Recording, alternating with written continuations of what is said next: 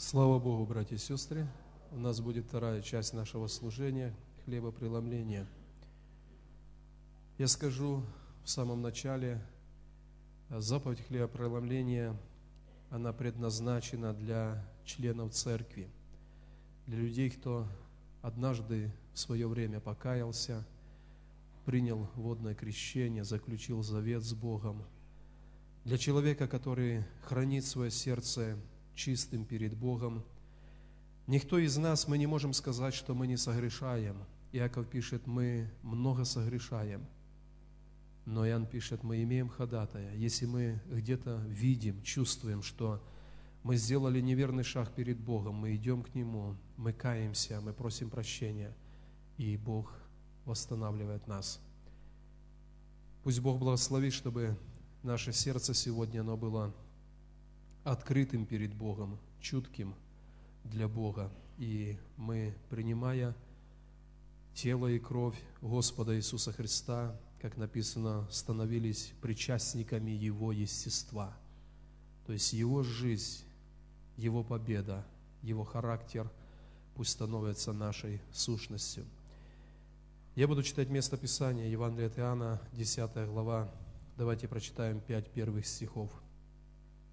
Истина, истина говорю вам, кто не дверью входит во двор овчий, но перелазит Индия, тот вор и разбойник.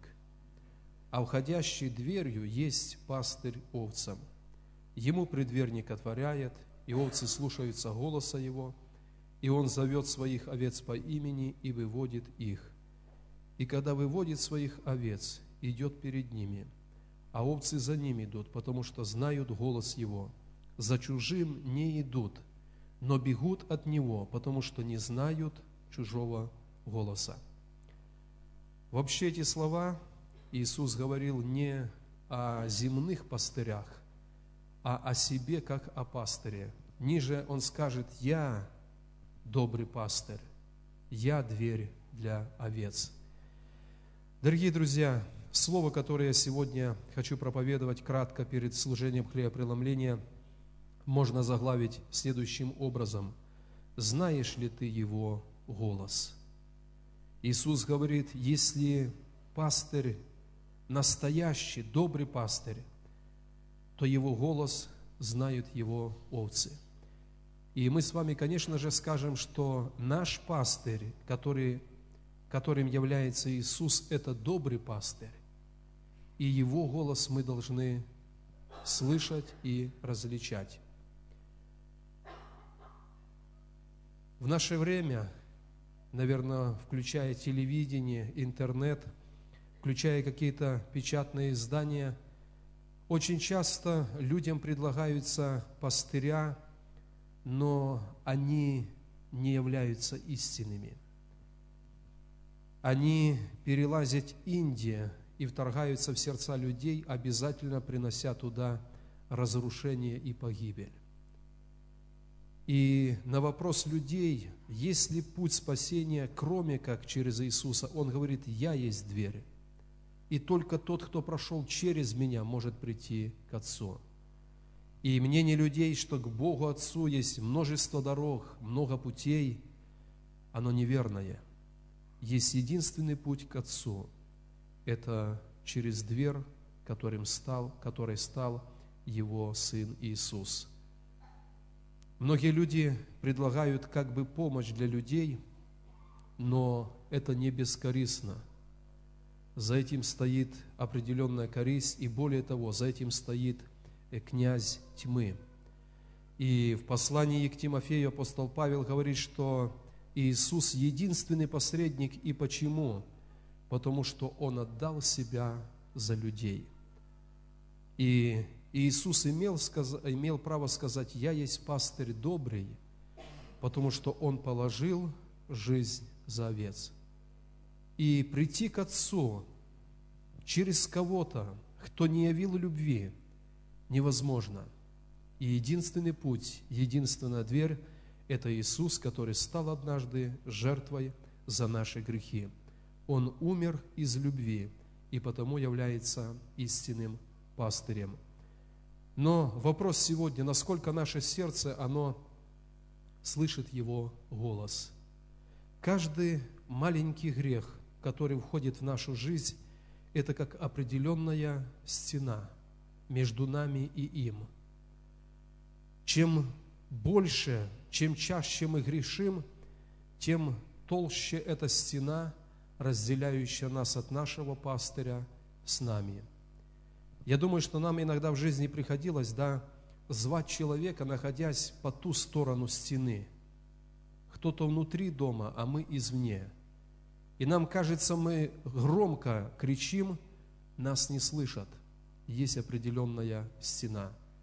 Я думаю, когда верующий человек в своей жизни, он потерял эту чуткость к Богу, Бог взывает к нему, Бог говорит к нему, а человек не слышит.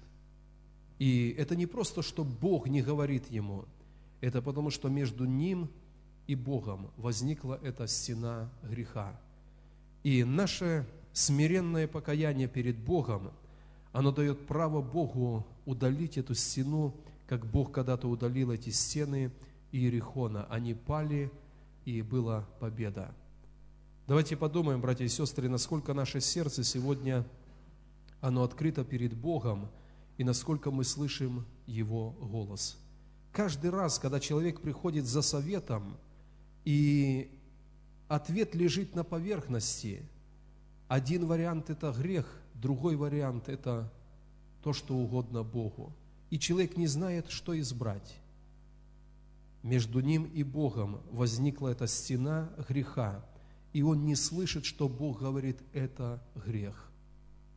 Человек может прийти за советом, когда он не знает, он хочет сделать правильный выбор, и он сделал его, он не знает, как осуществить действия свои. Мы тогда готовы друг другу давать советы, да, беседовать, подсказывать. У человека есть правильный выбор, и мы даем как это, э, совет, как правильный выбор осуществить. Когда человек приходит, и у него выбор сделать грех или не делать грех, он не слышит голос своего пастыря, которым является Иисус. Давайте хорошо, братья и сестры, проанализируем наше сердце, насколько наше сердце сегодня открыто перед Ним и насколько мы слышим Его голос. Он говорит, и мы слышим. Он нас удерживает от чего-то, и мы послушны Ему. Если Он призывает нас к покаянию, мы тоже это делаем. Мы совершаем покаяние перед Ним, потому что слышим Его голос. Пророк Исаия, 42 глава, давайте откроем, прочитаем 19-20 стих. «Кто так слеп, как раб мой, и глух, как вестник мой, мною посланный? Кто так слеп, как возлюбленный, так слеп, как раб Господа? Ты видел многое, но не замечал. Уши были открыты, но не слышал». Я думаю, что иногда в жизнь верующего человека приходит такое состояние, когда Бог, взирая на нас, может сказать, ну кто так слеп и кто так глух, как раб мой. Он видит и не замечает. Уши открыты, но не слышит. И вопрос, почему так происходит, мы говорим, потому что между нами и Богом возникла, может быть, не толстая, не высокая, но вот эта преграда греха – и наше покаяние, наша молитва, Господь, прости меня, я хочу быть, как прежде, настолько видящим и слышащим Твой голос, чтобы между мной и Тобой не было этой преграды греха. Пусть нас Господь в этом благословит. Я хочу буквально в двух словах сказать, что источники, которые приходят в нашу жизнь, источники, от которых мы питаемся, они или оживляют нас, или они нас отравляют. Когда-то была где-то статья в одной из газет, когда э, по какой-то технической причине э, в водопровод э, стали подаваться сточные воды, другими словами, канализация. И прошло какое-то время – и много людей получили отравление, потому что в их источниках была зараженная вода. Иногда Бог говорит, кто так слеп и кто так глух. Иногда в нашем доме мы можем открыть источник, который заведомо перед Богом, он несет отравление. Он разрушает нас перед Богом, но мы как будто этого не видим. Проходит время, и самое первое, если источники э, не Божьи, если источники отравляют, самое первое или самый первый плод, который мы пожинаем в семье, вдруг начинают разрушаться взаимоотношения между супругами. Следующий этап между супругами и детьми.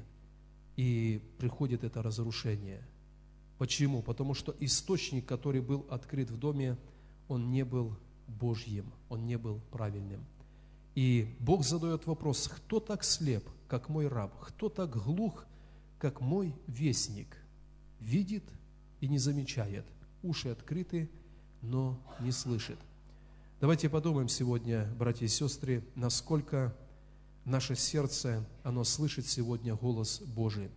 Нет ли между нами и нашим Отцом этой возникшей перегородки греха? Если она есть, мы придем в молитве к Богу и скажем, Господь, разрушь эту стену. Я хочу быть рядом с Тобой, я хочу слышать Твой голос. Место Писания 11 глава послания Коринфянам 1, буквально несколько стихов. «Всякий раз, когда вы едите хлеб сей и пьете чашу сию, смерть Господню возвещаете, доколе Он придет.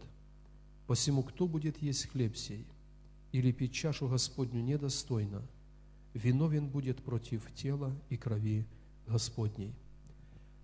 Я говорил о слышании голоса Божьего – Бог взывает к нам, и мы другой раз не слышим. Приходит время, когда Бог нам сильно нужен. Мы взываем к Нему, и Он нас тоже не слышит, потому что мы оградились от Него нашей стеной греха. Давайте поднимемся, братья и сестры. Перед тем, как совершать служение хлебопреломления, мы будем молиться за себя перед Богом. Мы будем молиться друг за друга, благословлять церковь именем Господа – и потом будем преломлять хлеб и совершать это служение перед Богом. Я попрошу братьев, которые будут совершать хлебопреломление, пройти сюда, на сцену. Давайте вместе помолимся. Мы несем наше сердце на этот анализ перед Богом, на рентген перед Богом, что есть в нашем сердце, нет ли там стены греха. Давайте помолимся об этом.